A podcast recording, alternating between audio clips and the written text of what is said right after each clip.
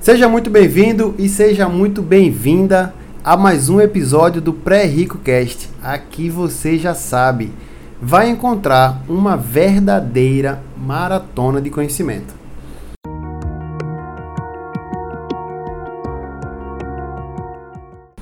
Essa semana é um episódio um pouco atípico.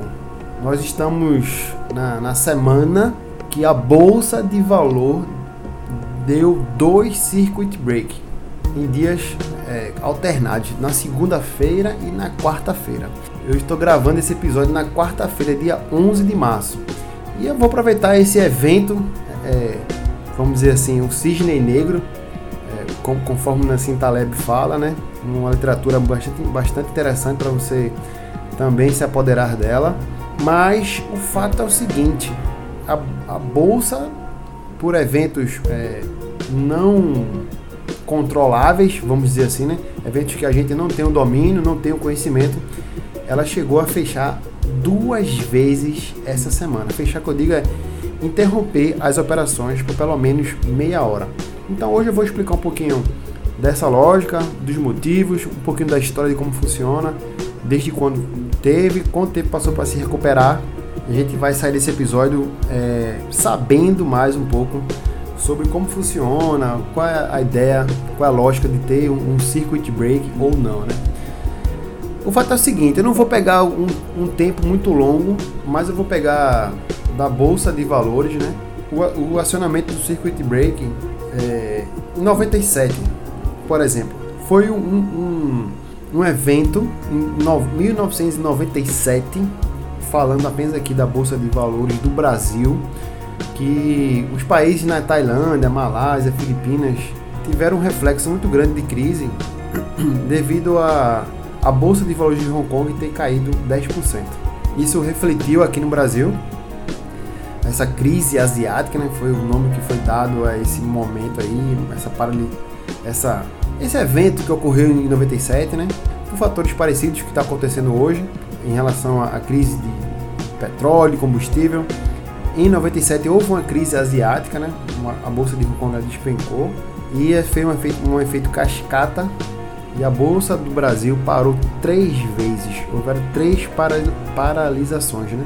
Ele foi acionado em 27 de outubro e 7 e 12 de novembro se você perceber, normalmente quando ocorre algo assim muito brusco, de muita volatilidade, ele acaba tendo um, no curto prazo uma necessidade de recuperação e queda novamente, recuperação e queda novamente, porque é, as pessoas veem como uma oportunidade, compram essa, essa ação, é, esse, compram as ações, né? o mercado dá uma respirada, só que ainda o efeito do, da, da crise, o efeito que gerou o circuit break ele ainda está ocorrendo, né? Na verdade, a gente nunca vai saber quando vai realmente começar e quando vai realmente acabar. Gente sabe de, de eventos que acabam mudando a estrutura né, do funcionamento do mercado, que acaba gerando é, efeitos parecidos. Né? A gente não consegue prever o futuro, mas as coisas acabam, de uma certa forma, tendo um padrão de, de, de repetição. No ano de 98 foi a vez da Rússia, teve uma crise é, financeira muito grande da dívida externa. A bolsa do Brasil chegou a, a, a fazer quatro circuit break em 21 de agosto, 4, é, 10 e 17 de setembro. Foram também interrompidas as atividades da bolsa de valores. O Brasil chegou a, a registrar uma queda de 30 bilhões. Em 99 foi marcado também por um período de desvalorização do real. É, a mudança no regime cambial nacional fez o Banco Central é, aumentar a quantidade de moeda.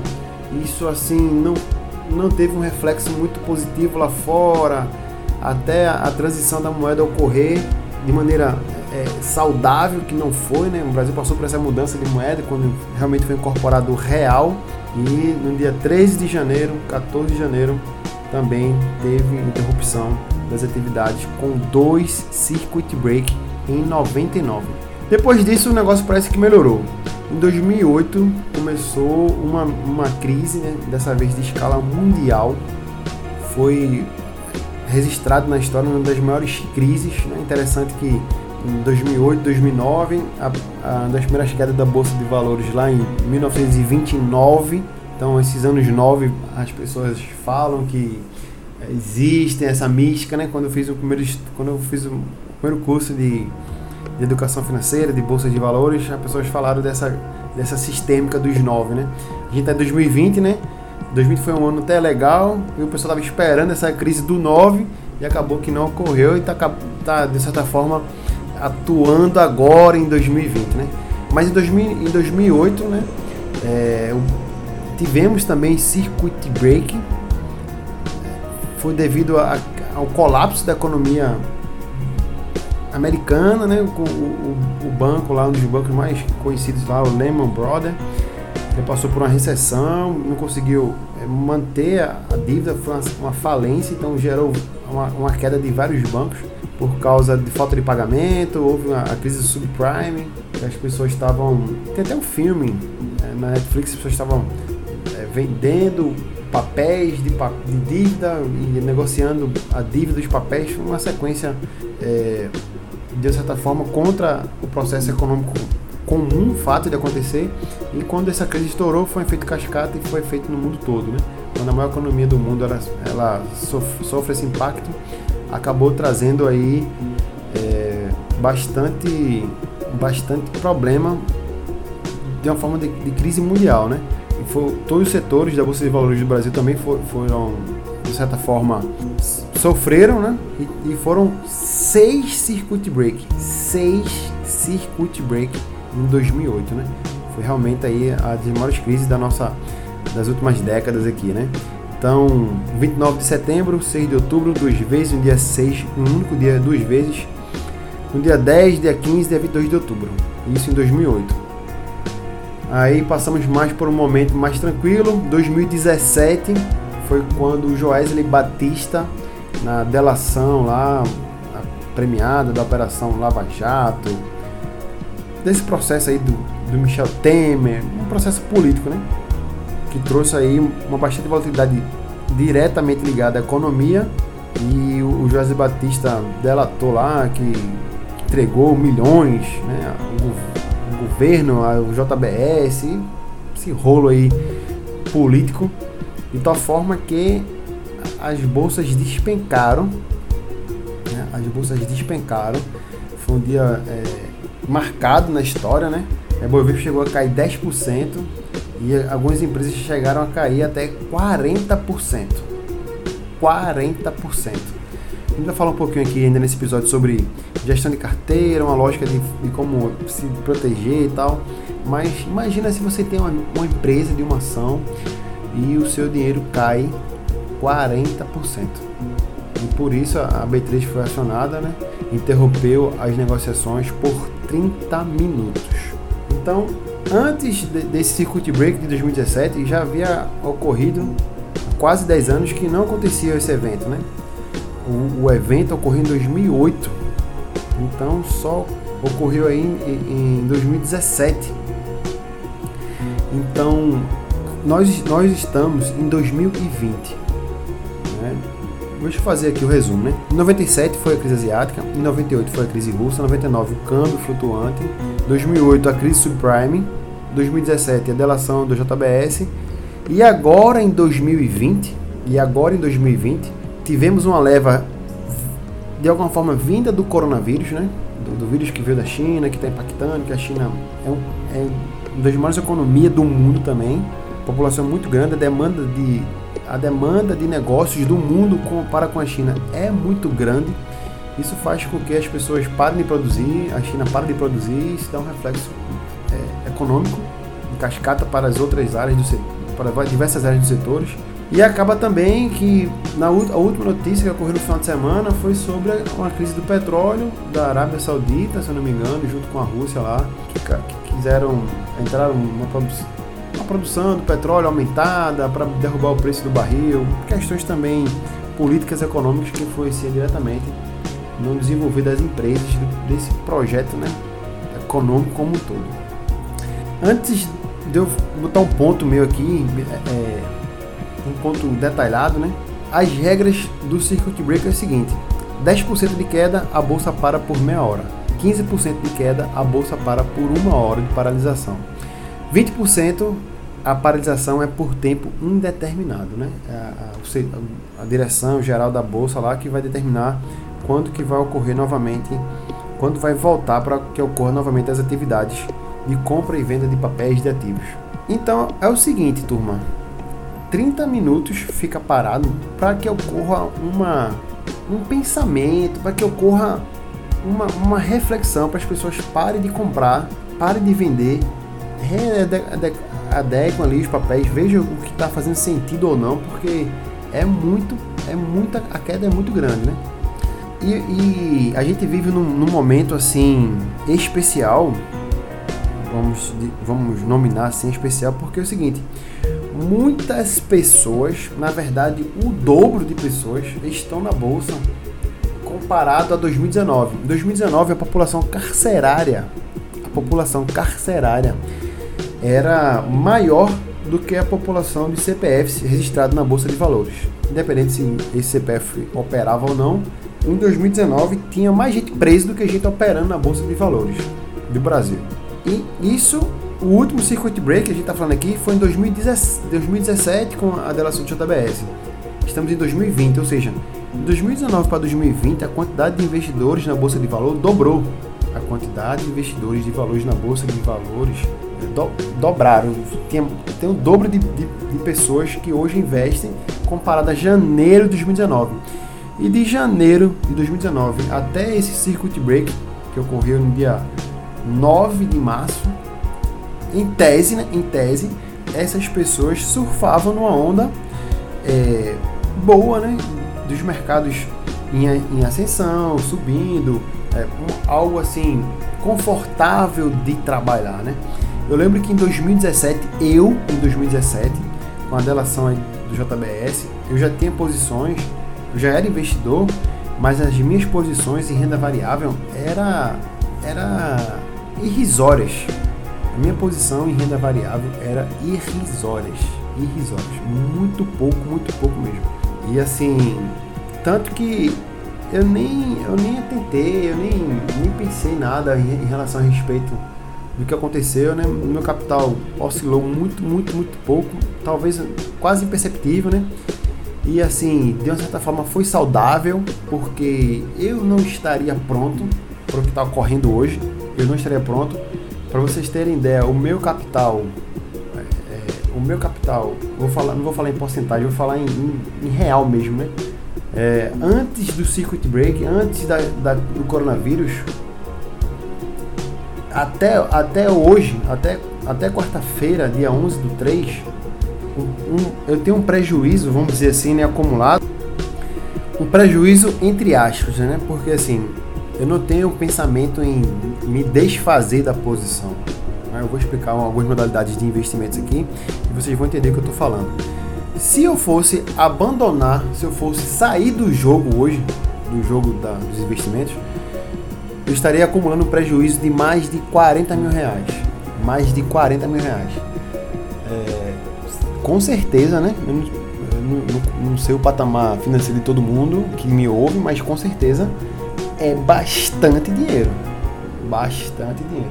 É assim, se isso ocorresse em 2017, eu acho que em 2017 eu acho que eu nem tinha sequer tudo isso investido, né? Eu não tinha como eu perder 40 mil porque eu não tinha nem 40 mil investido. Mas assim, é algo né, que você tem que estar preparado mentalmente. Né? Eu, eu, defendo o hábito chamado do, do hábito de pensar a longo prazo, que de uma forma me, me protege dessa volatilidade. Porque a minha, a minha carteira de ações hoje, se for qualificar, ela é uma posição ainda. É, como é que eu posso dizer? Não é confortável, é uma posição conservadora. Porque a maior parte da, das empresas que eu estou posicionado são bancos, bancos grandes, por sinal, né? E energia banco e energia. Eu tenho varejo, tenho um pouco de varejo, tenho umas posições estruturadas é, no petróleo, mas o grosso, o grosso da minha, da minha carteira é banco e energia. E pensando racionalmente, pensando racionalmente, e um dos motivos que eu não vou me desfazer da posição, pelo contrário, eu queria é, analisar mais profundamente o que está ocorrendo e realizar aportes. Né? O, o ideal seria realizar aportes, mas a lógica é amanhã, quando o circuit break passar, quando a crise do petróleo passar, eu acredito que você vai estar ouvindo né, esse podcast porque você carregou o seu telefone na tomada. Então, teoricamente, teremos energia na sua casa na sexta-feira, dia 13. Né? Sexta-feira 13, olha que episódio né, é, sugestivo para a semana, né? É, de tal forma que teremos energia, ou em tese você vai receber a conta de energia para pagar. Então, as empresas que eu, do, do setor de energia, elas vão continuar operando, né? diga-se de passagem. As empresas é, bancárias, olhando o banco como empresa, né? Isso, pessoal, de maneira intuitiva, tá? Não estou é, direcionando você a, a, investir nesse, nessa forma que eu invisto, né? Não estou dando aqui nenhuma sugestão, inclusive eu nem falei nome de empresa nenhuma, tá? É só uma maneira de pensar, de estruturar a minha carteira, uma carteira conservadora, e mesmo assim estou sofrendo, entre aspas, sofrendo, que eu digo assim, a volatilidade, a volatilidade me pegou. Em janeiro de, de 2019, é, né? De janeiro de 2020 para cá, um acumulado é, de 40 mil reais, vamos dizer assim, né? Antes do coronavírus para cá, uns, uma, a média aí de 40 mil reais de prejuízo. Então, se você ainda não investe na, em, na bolsa, se você não tem posição em renda variável, você estaria preparado para é, dormir tranquilo, mesmo com, essa, com esse acúmulo é, de prejuízo, com essa, com essa quantidade de dinheiro a menos no seu patrimônio, no seu portfólio, você estaria confortável? Então, é um caso a se pensar, né? É uma, uma postura que demanda muito longo prazo, que demanda muito longo prazo. Então, daqui a seis meses, um ano, dois anos, três anos, como, como que estarão as empresas que eu tenho uma postura hoje? Como que estará o setor de energia? Como que estará o setor bancário? Né? Como que, terá, como que estará o setor varejista? Ainda vai ter lojas vendendo é, geladeira, fogão, ainda vai ter bancos fazendo empréstimos, é, é, financiando imóveis para a população, ainda teremos energia nas nossas casas, nem que seja energia solar, energia eólica, setor de transmissão de energia. Então é uma hora de você olhar para trás como um aprendizado e saber se a sua postura das suas empresas que você está alocado ou de um futuro que você queira alocar esteja em condições é, é onde realmente o valor importa e não o preço importa. Se eu tenho hoje 100 ações da empresa X e ela estava valendo 10 mil reais e agora ela está valendo 5 mil reais, mas continua sendo a mesma empresa X, ela vai continuar produzindo, trabalhando a sua matéria-prima, a sua funcionalidade vai continuar existindo, ela vai estar em tese viva, né? Daqui a dois, três, cinco anos, será que ela vai estar viva ainda? Então é uma, uma grande opção de você se posicionar e pensar dessa maneira quando você for é, para, para a renda variável, né? É esse pensamento de longo prazo. Porque há dois, três, quatro, cinco anos você não vai nem mais lembrar de como, é, do, do que aconteceu com o coronavírus. Né? Que, que, qual foi realmente o impacto? O que aconteceu com o Joesley Day, né? com o dia da, da delação lá do Joesley? Será que realmente hoje é, existe esse impacto direto na, na economia? Né? Acredito que não. Se você entender a lógica de estar tá passando por essa, por essa, passando por esse circuit break, né? Um momento é muito um momento diferente, né, da nossa economia para quem está vivendo investimento hoje. É, é algo assim de uma forma de aprendizado. Então, turma, pensando nessa, nessa lógica aqui que metade das pessoas que estão investindo hoje não, não sofreram nenhum, nenhuma volatilidade nesse padrão, nunca passaram por um circuit break. É, o efeito cascata, né, da pessoa, quando a gente está perdendo dinheiro, nós passamos a, a, agir muito mais por emoção do que por razão. Então você começa a sacar, é, as pessoas que estão acompanhando diretamente o mercado, começa a sacar e aí vê que diminuiu o valor da empresa, porque quanto menos pessoas aportadas naquela empresa, né, menos ela tem capital para poder é, explorar, trabalhar, desenvolver, crescer, é, construir, produzir, aumentar seu rendimento. Quanto men menos dinheiro ela tiver, menos a sua capacidade de desenvolver o seu trabalho. Mesmo que ela não tenha essa, essa demanda de parar, né, chegar a parar de funcionar, mas o valor percebido é, não muda, o que muda é o preço. Em tese, né, em tese, era para estar de uma certa forma ocorrendo ao contrário. Em tese, de uma certa forma era para estar ocorrendo ao contrário. O Benjamin Graham, economista, né, é, é muito antigo, famoso também. O para você ter ideia, o Warren Buffett, que é o maior investidor hoje no mundo, é discípulo de Benjamin Graham. E a, a estratégia deles né, é, é uma estratégia chamada buy and hold. É aquela que você compra e segura. Você compra ações pensando em nunca mais se desfazer delas. É quando você realmente vira sócio de uma empresa sólida, que tem ótimas perspectivas para o futuro. Então, vê bem, é, é, é a lógica de pensar a longo prazo. Né? Então, Warren Buffett, que é um dos maiores investidores, o maior nome hoje no mundo, ele é discípulo, vamos dizer assim, né? ele é aluno do, do Benjamin Graham. Ele fala que aprendeu muito com os ensinamentos do Benjamin. E a estratégia é justamente essa: é você se posicionar em empresas que têm perspectiva de futuro, empresas sólidas que já foram provadas pelo tempo. Se você for impaciente, você vai abandonar a posição. Aí a bolsa sobe repetidamente porque teve uma queda muito grande. Você compra a posição, vende a posição, compra a posição. Quando na verdade era para acontecer a lógica, o processo contrário. Quanto está mais baixo, você deve fazer aporte, quanto está mais alto, você deve equilibrar os aportes, né? Quando isso vai acontecer? Quando você vai acertar? Nunca você vai acertar. Nunca. Se acertar é por questão de sorte. Né? O Rockefeller, John Rockefeller, que também é, é um investidor muito antigo, antigo assim, né? Da década de, de ele viveu até 1937, né? Na década de 1980 e 1839 em Nova York. É o, é o cara do petróleo americano. Ele que fez ali a, o monopólio americano de petróleo, a, a Oil Company. Tipo, ele que, ele que tem esse, esse, esse essa estrutura de, de, petróleo hoje que os Estados Unidos têm é devido ao Rockefeller, né?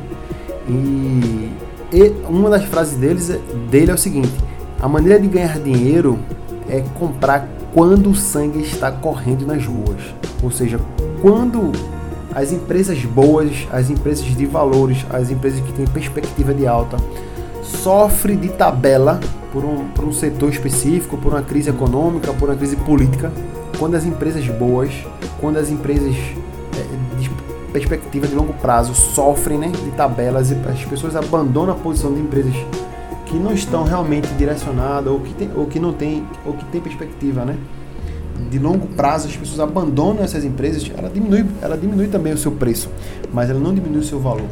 Então o Rockefeller fala que é interessante você comprar, é interessante você estar se posicionando quando existe essa loucura, né? Essa, vamos dizer assim, uma debandada das ações. Uma frase do Warren Buffett, ele fala o seguinte: "O mercado acionário é um mecanismo de transferência de dinheiro do impaciente para o paciente". Se você tem estratégias de curto prazo, se você tem estratégias de curto prazo, você pode ser caracterizado como um impaciente, né? Então é, a ideia é se posicionar, é pensar né, nas, nas empresas, não só pela sua estrutura é, gráfica, né, da sua estrutura que ela apresenta nos seus relatórios de PL, de dívida, de valor presente, que você faz aquelas contas lá. A ideia lógica aqui é empresas que vão estar vivas daqui a 5, 10 anos. Né? Quando você pensa em posições mais voltadas para essa condição, né? não que você não deva se expor a outras, outras formas, mas assim, inicialmente, numa posição que você vai abordar, numa possível escolha de ações, é uma maneira de pensar, né? de pensar em empresas que vão vencer o tempo. Então, o Benjamin Graham, ele fala aqui do sangue na rua, né? O Warren fala da impaciência. O, o Rockefeller, né, que eu já falei aqui, ele, ele fala desse, desse que na verdade é uma oportunidade, né? Se for ver, é uma oportunidade. Então, o circuit break nada mais é do que uma proteção para as pessoas pararem de comprar de, de, maneira tendenciosa, vamos dizer, vamos dizer assim, né? Muitas vezes por emoção, muitas vezes por emoção, e acaba derrubando os preços é para evitar que os negócios despenque aconteça de uma forma descontrolada. Então, para, analisa, vê se realmente é essa a lógica, se tem esse efeito a curto, médio e longo prazo. Meia hora depois, abre novo, porque o mercado se comporta de maneira emocional. Né? São homens, mulheres, né? trabalhando com ativos de empresas e pura emoção. Né? Você vê que o negócio está se desfazendo, você vai abandonar. Eu não vou ser o último é, a fechar a porta, né? Eu não quero ser o último, eu não vou morrer com esse valor da minha empresa, né? Então, quando você realmente pensa a longo prazo, quando você vence essa demanda? A gente sabe que é, em, em, pouco tempo, né? Outras crises irão vir. Né? O mercado ele passa por círculos, por ciclos. O mercado ele trabalha em ciclos. Então, uma hora a gente vai estar subindo, outra hora a gente está descendo, por questões políticas, por questões é, econômicas propriamente ditas do mercado, por guerras comerciais, por demandas de, vírus, né, de saúde, demanda de, de crise, por não poder mais continuar produzindo, por uma deficiência humana de estar tá infectado e tal. Mas assim, eu acredito que não é o fim do mundo. É, talvez não seja essa hora de perceber isso. Né? Então, o aprendizado que fica, né? pensar a longo prazo sempre, se posicionar em empresas que tenham perspectiva de longo, longo prazo, ter alocado é, pouco capital em empresas que ainda estão conseguindo é, um lugar nesse, nessa selva de, de, de, guerra, né? nesse teatro de guerra aí. Então, se posicionar em empresas sim, é, que ainda estão arrumando espaço, mas com uma, com uma porcentagem menor, inclusive. Uma, uma forma de terceirizar o serviço é se posicionando em, em fundos de investimentos é, de ações, que aí alguém vai estar gerenciando o dinheiro para você, ele vai tomar essas decisões para você. Existe um custo, por isso existe, né? mas existe também bons gestores que podem gerenciar essa demanda. E o aprendizado fica nesse aí, turma. Né? Eu espero que vocês tenham gostado desse episódio, um episódio assim, inusitado, diferente do que a gente vem acostumado. E que essa crise vai passar. Né? Vai passar assim como outras crises passaram. E a tendência, essa crise que eu digo porque a gente nem, nem, dominou, nem denominou crise ainda, mas com certeza vai ficar registrado, marcado aí na história. Esses dois circuit break que ocorreram na mesma semana, na mesma semana, na segunda e na quarta-feira, tá bom? Então eu fico por aqui. Espero que vocês tenham gostado dessa abordagem um pouco histórica, um pouco de conhecimento, um pouco de postura de investidor de longo prazo. Fica de aprendizado a gente é, pensar realmente se estamos com a porcentagem ideal, né, que você não, não vai perder a noite de sono se o seu capital variar muito. E fico aí à disposição. Se você gostou, manda um, um coraçãozinho, marca aqui, manda um feedback para mim lá no Instagram aqui também. A gente se encontra na próxima sexta-feira em mais um episódio do Pré-RicoCast. Um grande abraço.